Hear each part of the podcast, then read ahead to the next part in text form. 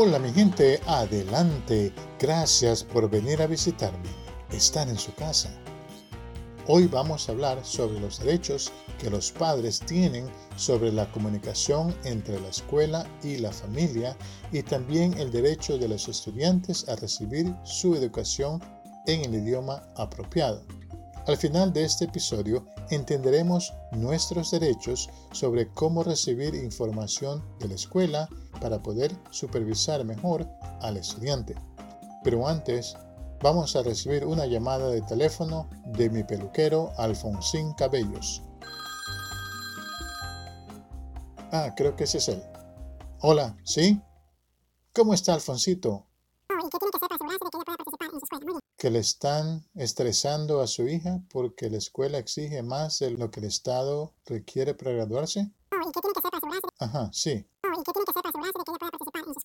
Ya pasó el examen regente de inglés y matemáticas, pero la escuela la ha programado para volver a tomar esos exámenes otra vez. Sí, claro. Y sí, ¿y cuál fue el puntaje? 67 inglés y 71.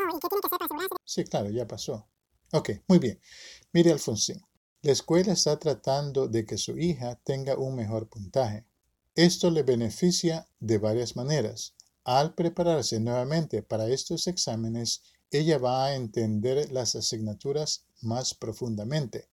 Esto le va a ayudar en los cursos más avanzados. Además, si ella tiene mejores puntajes y puede entrar en clases más avanzadas, existe la posibilidad mejor de recibir becas y tener mejores opciones para la universidad.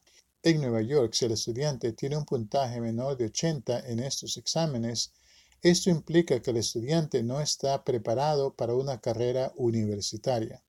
Por lo tanto, en la universidad, ella va a tener que tomar clases remediales adicionales a los requisitos de su carrera. Esto quiere decir que posiblemente ella va a tomar más tiempo en la universidad y graduarse después de lo esperado.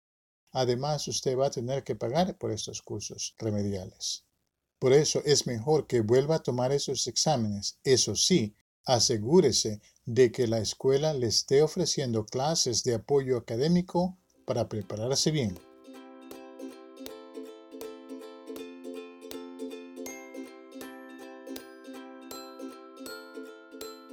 Bueno, vamos al tema de hoy. En este episodio vamos a ver cuatro de los artículos del documento sobre los derechos de los padres de estudiantes que están aprendiendo inglés. Estos son los artículos 3, 4, 5 y 6. Estos artículos son importantes porque el éxito del estudiante depende de la calidad y frecuencia en la comunicación entre la escuela y la familia.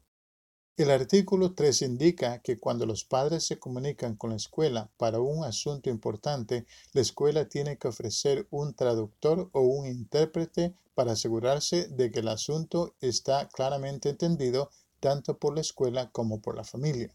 Un intérprete traduce la conversación y un traductor traduce documentos. Hay veces que la misma persona sirve ambas funciones. Asegúrese de comunicarle a la escuela que va a necesitar un intérprete o traductor con tiempo para que la escuela tenga la oportunidad de conseguir uno y estar listo para cuando usted llegue a la oficina.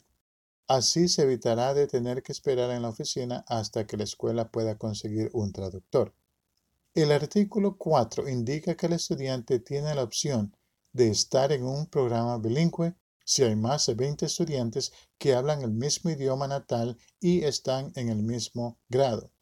Hay escuelas en las cuales este es el caso, pero no ofrecen clases bilingüe ya que los padres no indicaron en el documento de preferencia del programa educativo que su preferencia era un programa bilingüe. Cuando inscriba al estudiante, si usted indica que quiere un programa bilingüe y la escuela no lo ofrece, pregúntele a la oficina del distrito cuáles escuelas ofrecen este programa. En la ciudad de Nueva York hay muchas escuelas que ofrecen programas educativos bilingües.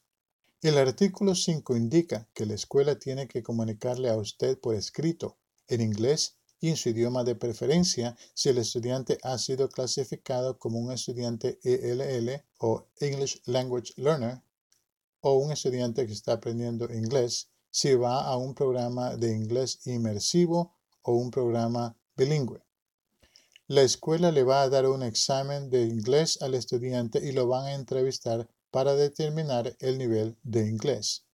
Si después del examen y la entrevista la escuela determina que el estudiante necesita un programa para poder aprender inglés antes de entrar a las escuelas convencionales o mainstream y va a estar en un programa bilingüe o un programa de inglés como un nuevo idioma, usted tiene el derecho de recibir toda esta información por escrito, en inglés y en su idioma de preferencia.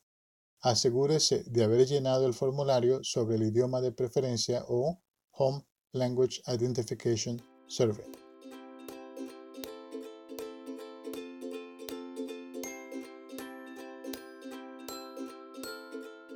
El artículo 6 indica que usted tiene el derecho de recibir una orientación comprensiva con detalles que se enfoque en los requerimientos de los distintos programas para estudiantes que están aprendiendo inglés, o sea, que los padres tienen que entender claramente la diferencia entre un programa de inglés como un nuevo idioma y un programa bilingüe.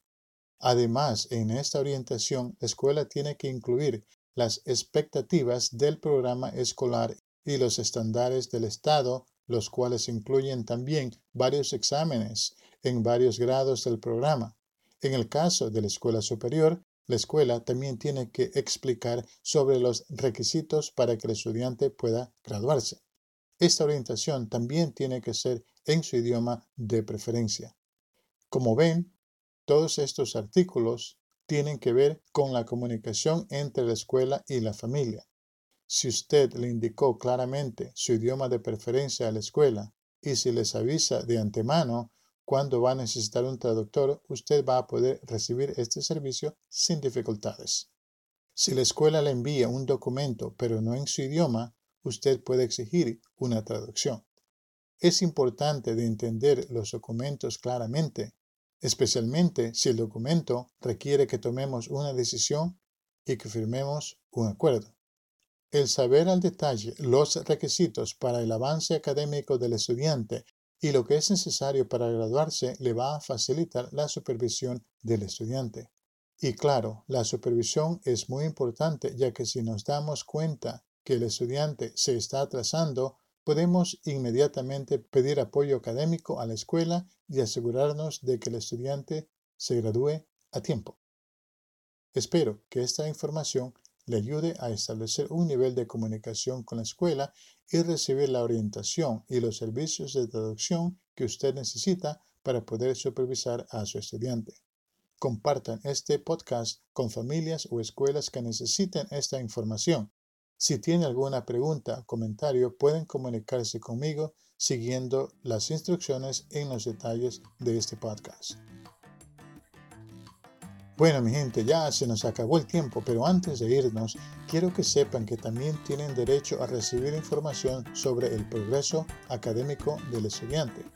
Por lo tanto, en el próximo episodio hablaremos sobre los artículos 7 y 8 los cuales explican su derecho a recibir información sobre el progreso académico y en el idioma inglés del estudiante. También hablaremos de su derecho a recibir información en persona del cuerpo docente de la escuela. Así que los espero en el próximo episodio. Por ahora un fuerte abrazo, mucho ánimo y siempre adelante.